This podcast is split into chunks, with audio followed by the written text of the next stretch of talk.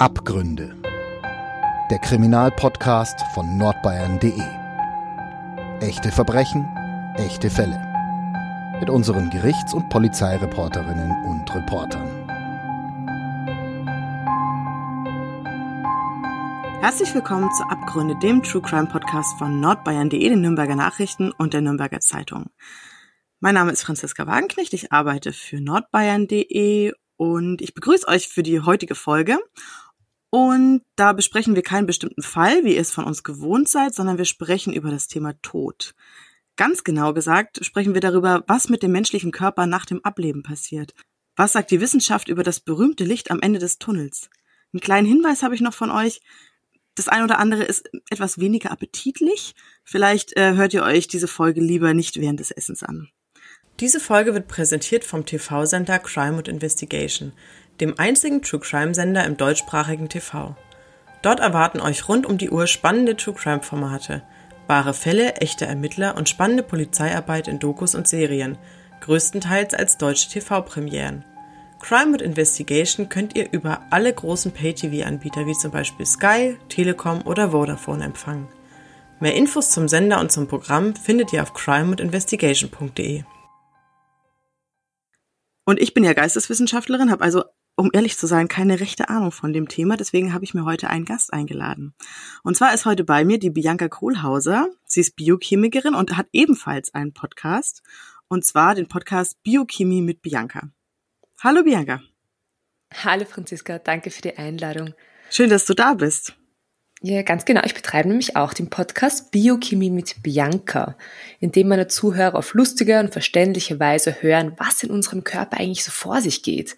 Also zum Beispiel über Allergien oder warum manche braun werden und andere nur rot, wie ich zum Beispiel. Oder warum wir lieben, chemisch gesehen. Und halt auch, was nach dem Tod passiert in unserem Körper. Ich bin auf jeden Fall großer Fan deines Podcasts. Ich habe mir auch schon einige Folgen angehört und äh, werde mir die restlichen auf jeden Fall auch noch anhören. Ich habe nämlich demnächst Zeit, äh, liebe Zuhörerin.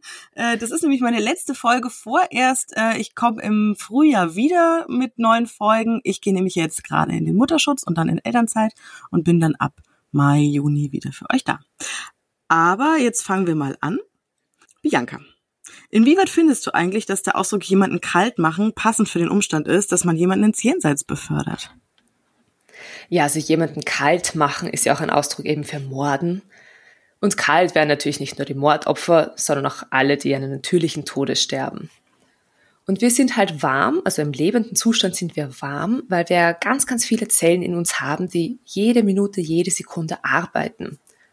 Und während dieser Arbeit produzieren sie Wärme als Nebenprodukt. Zum Beispiel Muskeln. Muskeln produzieren immer Wärme, wenn sie betätigt werden. Das merkt man auch, wenn man einen Berg hinauf marschiert oder einem Fußball hinterher rennt, dann wird einen wärmer, als wenn man nur still auf dem Sessel sitzt. Und nicht nur Muskeln, sondern auch alle anderen Zellen produzieren halt Wärme. Deswegen heißt das auch, dass man Kalorien verbrennt. Man verbrennt die tatsächlich. Und wenn jetzt keine lebenden Zellen mehr ihre Arbeit machen können und damit auch keine Wärme mehr produzieren, ja, dann wird der Körper halt immer kühler. Und außerdem schlägt das Herz nicht mehr und das Blut kann die Wärme dadurch nicht mehr im Körper verteilen. Also man sagt so, Daumenregel, dass ein toter Körper circa ein Grad Celsius pro Stunde abkühlt, bis er dann die Raumtemperatur oder die Umgebungstemperatur erreicht hat. Aber nicht nur die Temperatur der Toten ändert sich, sondern auch das äußere Erscheinungsbild ist nicht mehr so ganz das gleiche wie vor dem Ableben, oder? Ja, also man kennt ja den Ausdruck totenblass. Und tote Personen sind halt wirklich kalt und auch blass.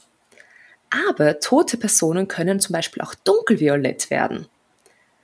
Denn wenn keine kräftigen Herzschläge das Blut mehr bis in die letzten Winkel, also bis wirklich in die Finger und die Zehenspitzen pumpen, dann wirkt eine andere Kraft auf das Blut, nämlich die Schwerkraft.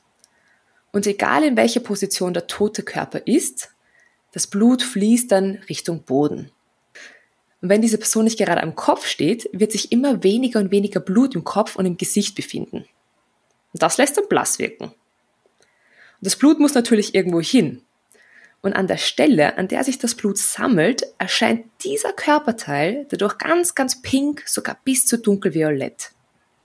sind es diese toten Flecken, die man aus der Obduktion im Krimi kennt? Ja, ganz genau. Also wenn eine Körperstelle irgendwie runterhängt, zum Beispiel wenn ein Arm von der Trage herunterhängt, dann sammelt sich vor allem dort das Blut und die scheinen dann so pink bis violett. Das sind die toten Flecken. Und es gibt noch so einen weiteren Begriff, äh, der allen Krimi-Fans unter unseren Zuhörerinnen bekannt sein wird. Und das ist die sogenannte Totenstarre. Kannst du uns erklären, was dann mit dem menschlichen Körper passiert? Ja, gerne. Bevor die Totenstarre aber überhaupt einsetzt, entspannen sich zuerst einmal alle Muskeln. Und ich meine wirklich alle Muskeln, auch die Schließmuskeln. Und aus diesem Grund entleert sich bei Verstorbenen auch die Blase und auch der Darm. Bei manchen entspannen sich auch die Augen so stark, dass ja auch die Augen offen bleiben. Also man kennt das zum Beispiel aus der griechischen Mythologie, dass den Toten Münzen auf die Augen gelegt wurden.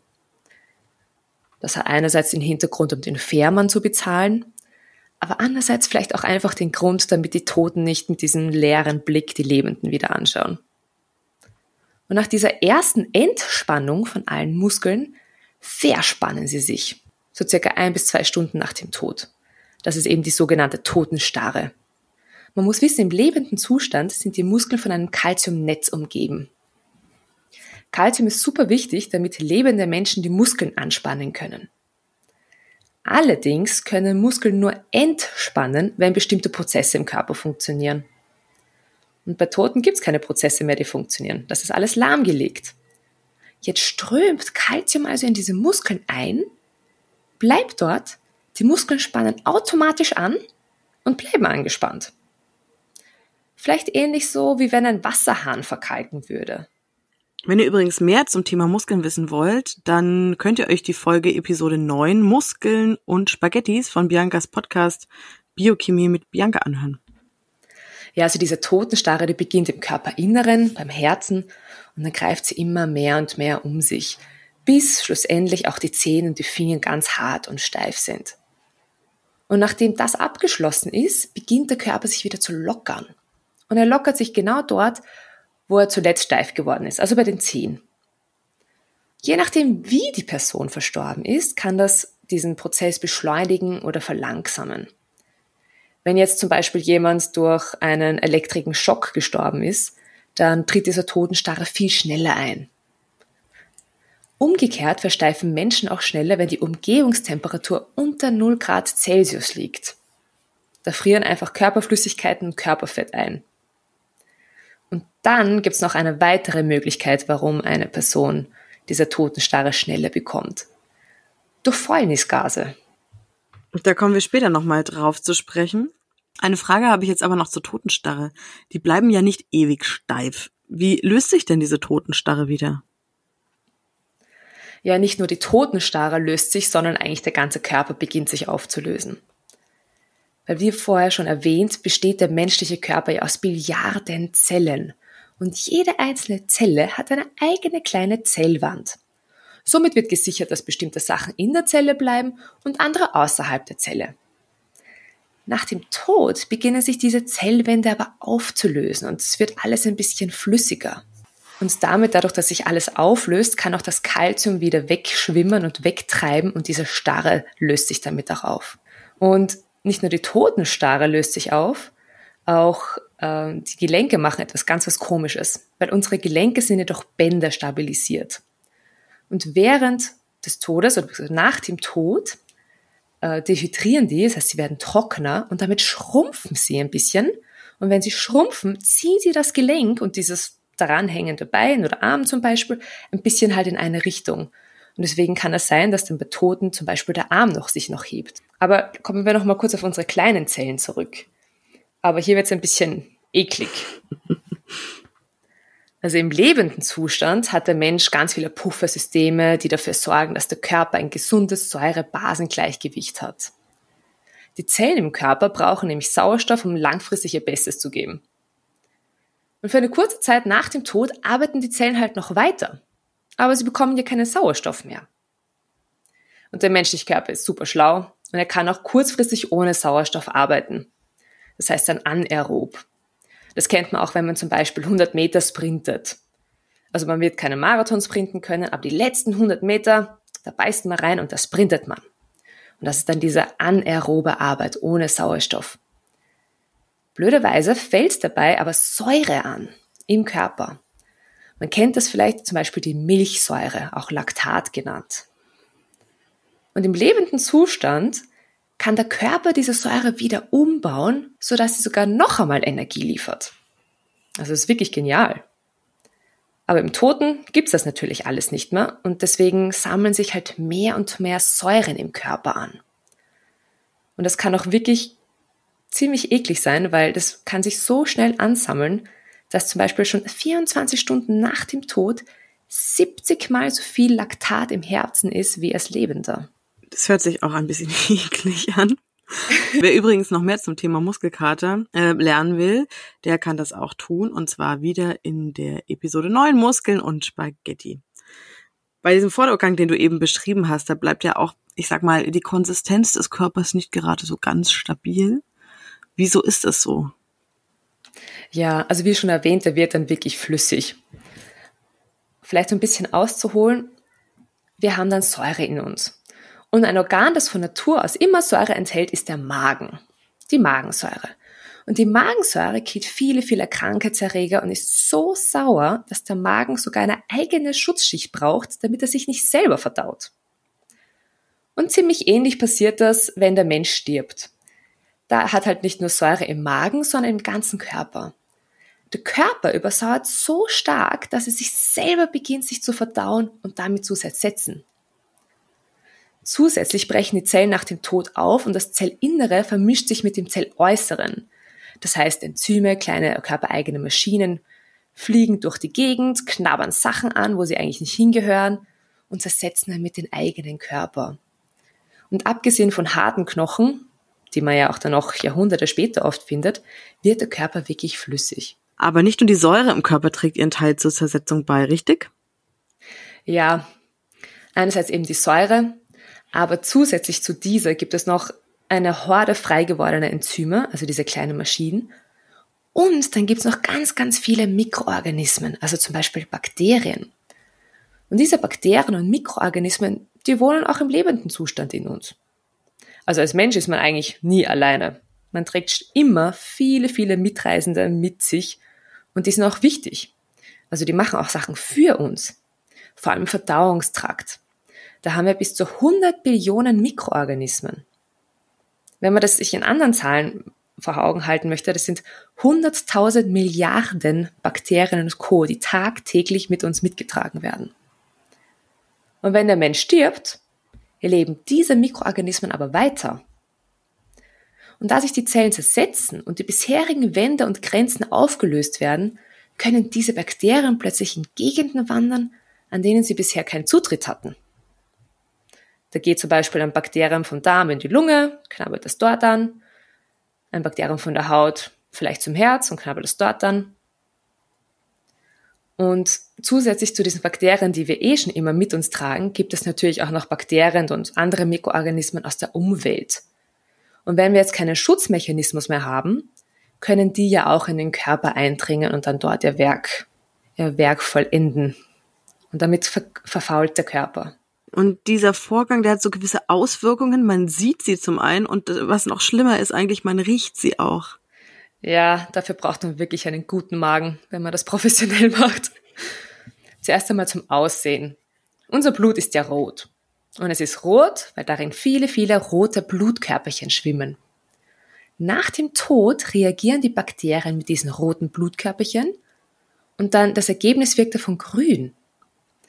Das heißt, der Körper beginnt wirklich nach und nach eine grüne Farbe zu entwickeln. Unsere Blutgefäße sind ja dann wie eine tolle Autobahn, womit dann die Bakterien und die grüne Farbe sich im ganzen Körper verteilen kann. Man kennt das vielleicht eher aus dem Krimi auch, aus dem Fernsehen. Manche Leichen haben dann so eine marmorierte Haut regelrecht. Und dann was andere, was du noch angesprochen hast, ist der Geruch. Die Bakterien, die da jetzt da vor sich hin schmatzen und arbeiten, haben auch Ausscheidungen. Und das heißt, sie pupsen eigentlich. Sie produzieren die ganze Zeit Gase. Und diese Gase sind zum Beispiel Methan, Ammoniak oder Kohlenstoffdioxid. Und einerseits stinken die ordentlich, andererseits brauchen die auch ziemlich viel Platz im Körper, weil es wird immer mehr und mehr. Und das muss irgendwo hin. Und aus diesem Grund drücken die Gase alle möglichen Flüssigkeiten aus dem Körperinneren in das Körperäußere. Und das natürlich irgendwie durch die Öffnungen, die schon da sind. Das heißt durch Mund, Nase oder auch Ausscheidungsöffnungen. Und da gibt es zum Beispiel nicht allzu appetitliche Fälle, wo zum Beispiel verstorbene Männer dann noch ejakulieren. Aber halt jetzt nicht wie als Lebender, sondern einfach durch den Druck der Gase, der dann noch auf die Prostata drückt und somit die Flüssigkeit hinausdrückt. Und was ganz Seltenes gibt's auch noch, das sind die sogenannten Sarggeburten. Wenn eine schwangere Frau verstirbt, verstirbt ja dann auch ihr, ihr Fötus. Und natürlich lösen sich sowohl Fötus als auch die schwangere Frau ein bisschen dieses Flüssige auf. Und wenn dann sich aber dieser, diese Gase entwickeln und dieser Druck so stark ist im Inneren der Frau, kann es sein, dass sie den halb verflüssigten Fötus hinausdrückt. Gibt's ganz selten, aber bei manchen Grab, bei manchen Ausgrabungen hat man dann wirklich zwei Skelette eigentlich nebeneinander gefunden. Das klingt ziemlich ekelhaft, um ehrlich zu sein. Mhm. Ähm, das ist aber nicht nur bei Menschen eklig, sondern bei Tieren auch. Und besonders nett ist es auch bei sehr großen Tieren. Da gibt's doch auch so nette Anekdoten dazu. Ja, ganz bekannt sind da die Wale. Also wenn ein Wal endet am Strand, dann ist das natürlich sehr eindrucksvoll. Also ein gigantisches Tier mal, mal vor den eigenen Augen zu sehen. Und so ein großer Wal hat natürlich auch sehr, sehr viele Mikroorganismen, die in ihm dann arbeiten können. Und der hat dann genauso wie bei einem Menschen, hat dann ganz viele Gase, die sich in ihm aufbauen. Und wenn man nicht schlau ist, sticht man da hinein und man fördert eine Explosion zutage. Das kann ziemlich ekelhaft sein. Weil man hat das gemessen, es kann über 60 kmh stark sein, so eine Explosion. Und einerseits hat man dann überall die Wahlgedärme rumliegen und andererseits hast du halt diesen extremen Gestank in der Luft. Und dieser Gestank, den kennt man eigentlich auch. Also den kennt ein jeder Lebender. Nicht in dieser Intensität, aber der Gestank besteht daraus, weil Proteine, also das Eiweiß, woraus der Körper bestanden hat, sich nach und nach zersetzt. Und ich wette, ein jeder kennt diesen Gestank, zumindest zu einem Teil, weil der ist auch im eigenen Kot. Und wenn man vielleicht einen Hund hat und mal das Hundeheufel aufklappt, dann merkt man, Hundekot kann ziemlich stinken. Und im Vergleich zum Beispiel zu einem Pferdekot stinkt er ganz anders. Und das hat, der Unterschied besteht halt dadurch, weil die zwei Tiere unterschiedliche Sachen essen und der Hund einfach mehr Fleisch und mehr Protein zu sich nimmt. Aber wenn wir schon beim Hund sind, der kann natürlich nicht nur koten, sondern Hunde haben auch eine super Nase. Und diese Nase wird auch dafür genutzt, eben Kadaver zu finden. Da gibt es ein eigenes Molekül, das eben von Verstorbenen produziert wird, also ein eigenes Gas. Das heißt auch Kadaverin und stammt halt von Kadaver. Und speziell ausgebildete Kadaverhunde können dank ihrer tollen Spürnase dieses Molekül sogar dann riechen, wenn die verstorbenen Personen unter Trümmern oder sogar unter Wasser liegen. Diese Spürhunde, die sind aber nicht die einzigen Tiere, die von einem Kadavergeruch angelockt werden. Ja, leider. Nämlich auch alles, was kreucht und fleucht. Also alle möglichen Insekten, die lieben das quasi, das ist ihr Festmahl. Und deswegen setzen Insekten ihren Nachwuchs auch in dieser toten Körper. Aus den Eiern kommen dann die Maden, eklige, schleimige, dünne und dicke Maden und diese Maden sind dann wiederum von anderen Personen eigentlich sehr willkommen, von lebenden Personen, nämlich die der Forensik. Vor allem bei einem Mordfall. Denn das Alter und das Stadium der Made, also wie groß sie schon ist, kann dann einen Hinweis geben, wann die verstorbene Person bei einem Mord getötet worden ist. Also sie können eigentlich die wichtigsten Zeugen sein oft. Und es gibt sogar einen Studiengang dafür. Also wer sich dafür interessiert und einen guten Magen hat, viel Spaß damit. Der Studiengang, weißt du, wie der heißt, zufällig? Das sind die Entomologen. Ah, okay. Mhm. Ja. Klingt spannend. Also wenn ich ein bisschen stabileren Magen hätte, warum nicht? Naja. Ähm, jetzt wissen wir eigentlich, was mit den sterblichen Überresten passiert. Also die verwesen, die werden von Bakterien gefuttert, von Maden, quellen auf, verflüssigen sich, mhm. werden grün, stinken. Aber es ist ja, das ist ja noch nicht alles. Jetzt bleibt ja noch eine andere Frage. Und zwar die Frage, ist es das eigentlich schon gewesen? Was kommt eigentlich nach dem Tod außer Aufblähen, Verwesen, Pupsen und so weiter und so fort? Was sagt die Wissenschaft dazu? Und kann man überhaupt die Frage wissenschaftlich beantworten oder beurteilen? Es gibt ja sogenannte Nahtoderfahrungen. Kannst du uns ein bisschen erklären, was da vorgeht? Also ein paar Sachen kann die Wissenschaft tatsächlich schon erklären. Viele andere Sachen sind und bleiben vielleicht auch noch lange ein Mysterium. So bestimmte Punkte, die Personen mit Nahtoderfahrungen berichten, sind zum Beispiel ein unglaubliches Glücksgefühl oder andere berichten von einem hell, äh, von einem oder andere berichten von einem erhellten Raum. Ganz oft hört man auch von diesem bekannten Licht am Ende des Tunnels. Andere erzählen wieder, dass sie ihr Leben in Bildern an sich vorbeiziehen haben sehen. Und wieder andere fühlen sich losgelöst vom eigenen Körper, also das Bewusstsein abgelöst vom eigenen Körper. Wie gesagt, ein paar Sachen kann man sich auch schon wissenschaftlich erklären. Um darauf näher äh, zu sprechen, sollte man vorher noch erwähnen, dass der Tod, ein natürlicher Tod, nicht von einem Moment auf den anderen passiert. Das ist nicht wie ein Fernseher, auf dem man eine Taste drückt und dann ist er aus. Das Sterben ist ein natürlicher Prozess. Das heißt, Teile, vor allem im Hirn, arbeiten auf einmal anders, gar nicht mehr. Körperstrukturen bauen sich ab, Stoffe sammeln sich an. Und das lässt uns halt bestimmte Sachen sehen oder hören. Beginnen wir vielleicht zum Beispiel mit dem Glücksgefühl.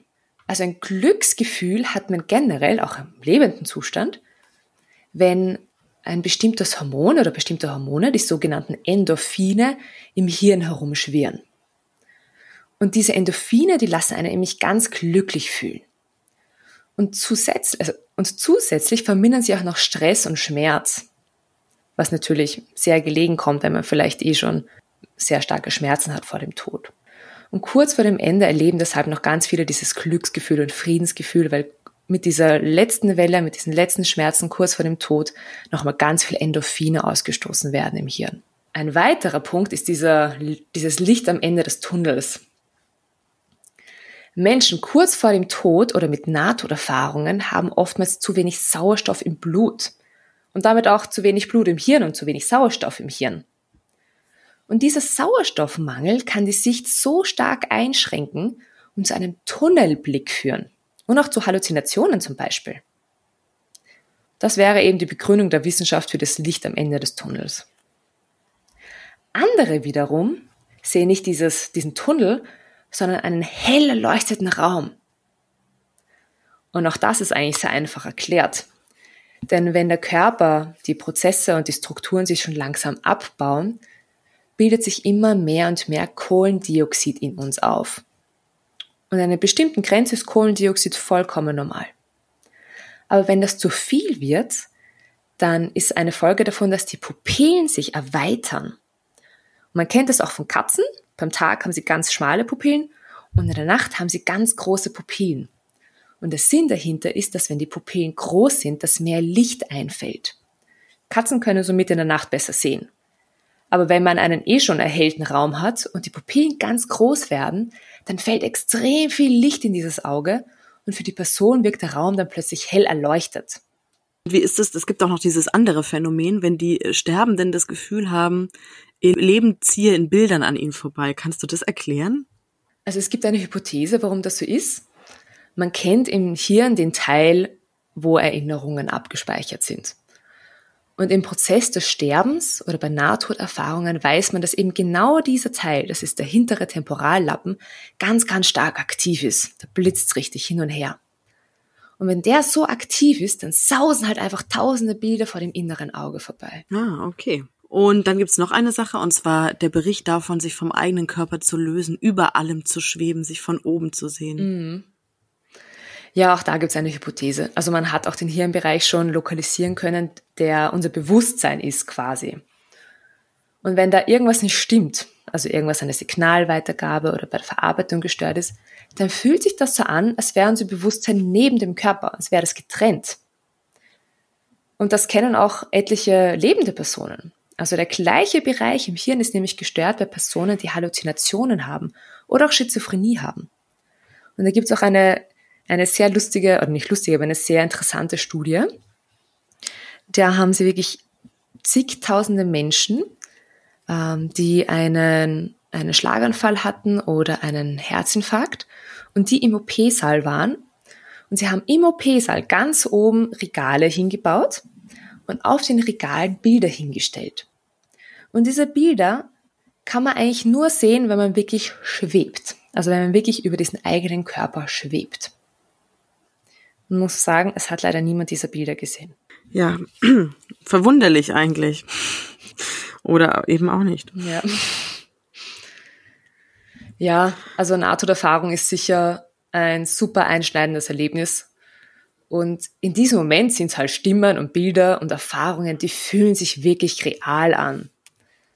Aber man muss sich halt einfach bewusst sein, dass in diesem Zustand vor allem das Hirn einfach nicht mehr so funktioniert, wie man es gewohnt ist. Nicht mehr so wie in einem normalen lebenden Bereich. Und dann werden dann einfach ein paar Streiche gespielt. Jetzt habe ich zum Schluss noch eine Frage. Und zwar, das wollte ich eigentlich schon immer wissen. Hört man oft, aber wie ist es wirklich? Wachsen nach dem Tod Haare und Nägel wirklich weiter? Ja, das hört man wirklich oft. Also Haare und Fingernägel, die wirken tatsächlich länger. Aber ich muss dich enttäuschen, das ist leider ein Mythos. Sie wirken zwar länger, aber nicht, weil die Haare und die Nägel wirklich wachsen, sondern umgekehrt, weil die umliegende Haut sich zurückzieht. Sie verliert immer mehr an Flüssigkeit und deswegen schrumpft sie und die Nägel schauen dadurch länger aus. Da gibt es einen wirklich sehr interessanten Fall aus Großbritannien. Das ist der bekannte Verstorbene, der Lindoman. 25 Jahre, 1,70 groß. Und was besonders auffallend ist, dieser Mann hatte wunderschöne Fingernägel. Dieser Lindoman wurde aber schon vor 2000 Jahren ermordet und landete nach dem Mord in einem säurehaltigen Sumpf in Großbritannien. Und vorhin haben wir besprochen, dass der Körper sich ja eigentlich auflöst nach dem Tod und beginnt sich so zu verflüssigen. Aber durch diesen säurehaltigen Sumpf und den Sauerstoffausschluss wurde der Lindoman so gut konserviert, dass man nach 2000 Jahren noch immer seine tolle Maniküre bewundern konnte. Liebe Bianca, das war spannend. Schön, dass du da warst und uns ein bisschen Einblick in das Thema gegeben hast. Es gibt noch eine weitere Folge von dir, die möchte ich unseren Zuhörerinnen ganz besonders empfehlen, und zwar die Folge 23 deines Podcasts. Da geht es nämlich um DNA-Überführung von Verbrecherinnen. Ja, danke. Das war mir eine sehr große Freude. Und ich bin auch immer wieder auf der Suche nach neuen Themen. Also wenn die heutigen Zuhörer und Zuhörerinnen sich schon mal gefragt haben, wie etwas so in unserem Körper funktioniert, dann schreibt mir einfach bei Facebook, Instagram oder per Mail. Bianca at biochemie mit bianca.com. Wunderbar. Dann vielen Dank. Liebe Zuhörerinnen, liebe Zuhörer, wir hören uns im Frühling wieder. An dieser Stelle vertritt mich die Kollegin Lena Wölke. Die könnt ihr in zwei Wochen mit ihrer ersten Folge hören. Äh, wenn euch die Folge gefallen hat, dann freuen wir uns über eine positive Bewertung bei iTunes. Ansonsten könnt ihr uns erreichen über unseren Instagram-Kanal abgründe.crime, über unsere Facebook-Seite Abgründe und dann hören wir uns beim nächsten Mal. Tschüss!